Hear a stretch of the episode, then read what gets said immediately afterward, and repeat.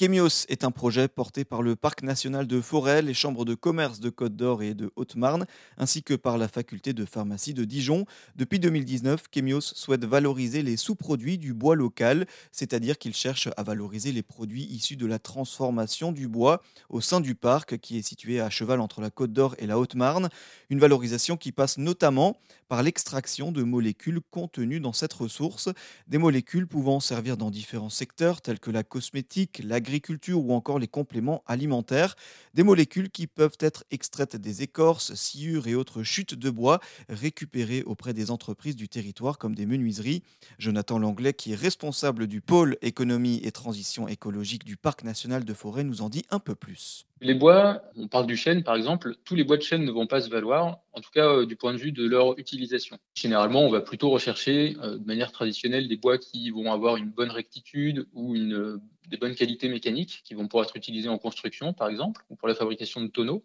Et là, avec ces approches-là, par la chimie du bois, on peut donner de la valeur finalement à des bois qui, dans le système traditionnel, n'en avaient pas. C'est-à-dire des bois qui vont être courbés, des bois qui vont être abîmés ou des bois qui vont être malades. Et finalement, on peut redonner sa vraie valeur à tout ce que produit la nature dans ces forêts-là.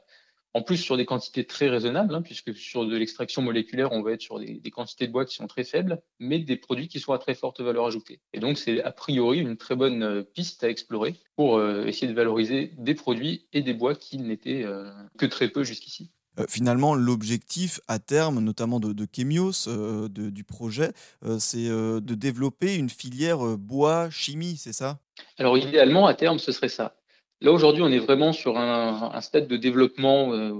d'études exploratoires où on essaie de comprendre un peu mieux quelles sont les molécules qu'on va retrouver justement dans ces bois, comment est-ce que techniquement on peut les isoler, les extraire, et puis euh, quel type de produit on peut fabriquer à, l'issue du, processus. Donc on, a commencé ce travail sur le chêne, c'est vrai que ça pourrait être fait sur d'autres essences euh, également, et l'idéal, ce serait qu'à terme, on ait un processus euh, qui, sur le plan expérimental, soit stabilisé et qui puisse changer d'échelle, c'est-à-dire réaliser ce qu'on va appeler une phase d'upscaling, où on va passer plutôt sur une, phase industrielle, et où là, on va pouvoir mettre les industriels du bois, par exemple les transformateurs qui vont produire les coproduits, les sciures, les chutes de bois sur le territoire, et puis des unités qui pourront euh, transformer, extraire ces, extractibles et aboutir à des produits finis.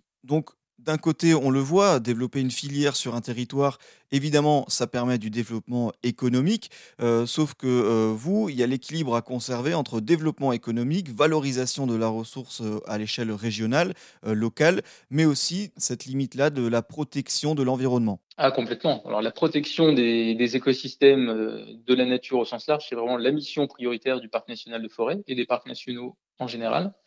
Donc là, l'intérêt, c'est qu'on est vraiment sur un potentiel de développement d'une filière chimie du bois qui est sur un segment très spécifique et qui euh, n'engendrerait pas de pression supplémentaire sur la ressource. Puisque, comme je le disais, on est sur un gisement qui est euh, finalement euh, aujourd'hui peu valorisé, qui est considéré encore par certains comme des formes de déchets de la production de produits issus du bois.